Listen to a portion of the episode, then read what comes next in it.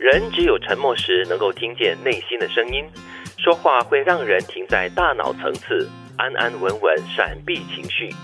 沉默则像清垃圾，当你停止徒劳无益的抛话、抛话再抛话，重要的东西会浮上表面。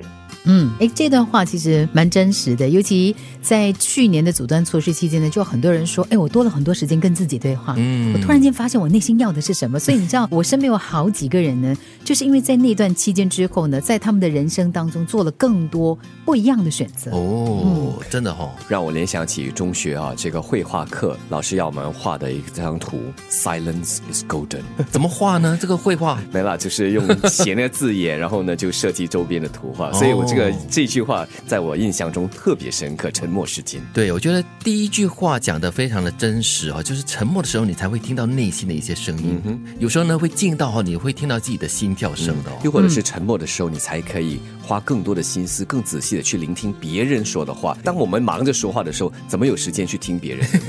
所以他这里说的就是，你一直不断的说话、抛话、抛话的话，那个说话呢，就会让你的这个思维啊，这个思考方式只停留在这个大脑的层次，你就闪避过一些可能你不想要的一些情绪，又或者是一些深层的思考。嗯，如果你沉默的话，表示说你在听的当儿，你去分析、去整理、嗯，去思考之后，你再来分享。对，但是你老是在说的话。总有被掏空的时候。我的确是有碰过一些朋友啊，他们在特别多话的时候呢，就是表示他们是烦恼特别多的时候。嗯，因为他们就是靠着说话，不停的说话，让自己能够闪避那个很烦恼的一些情绪。又或者是一些人紧张的时候，说话说的特别多啊，对，而且特别快，都不知所云了。所以这个时候呢，就是你可能可以静下心来，然后让自己能够沉稳的思考一些前面的事情会怎么发生，为什么会发生这样的事情。就是你的心越乱的时候呢，你就越不应该说话。沉默的力量有时候比言语更强大。沉默带来反思时刻、空白时间、空间距离，让心可以呼吸，灵魂可以苏醒。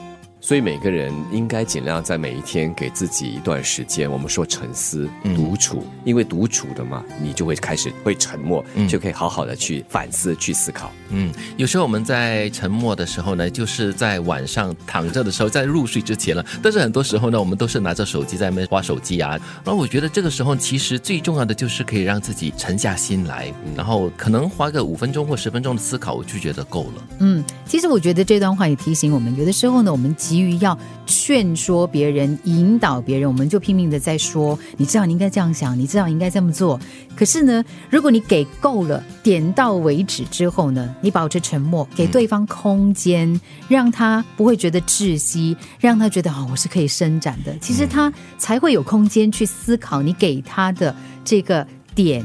然后呢，才可以去好好的去思考，怎么样去从那里呢，再继续的前进。嗯，如果这种沉默的一种情况和发生在一个群体里面，就是一个活动啊，或者是两个人之间的话，我觉得这沉默的感觉是蛮令人窒息的。但是你一个人的话呢，沉默的时候，我觉得哎，蛮自在的。有时候，因为有时滔滔不绝的说，说着说着，你也不晓得怎么结尾，你会发现另外一个人其实很大程度上在重复啊，对，又或者是你再重复你。自己，所以这个时候赶快给他自己画上一个句号，那就好了。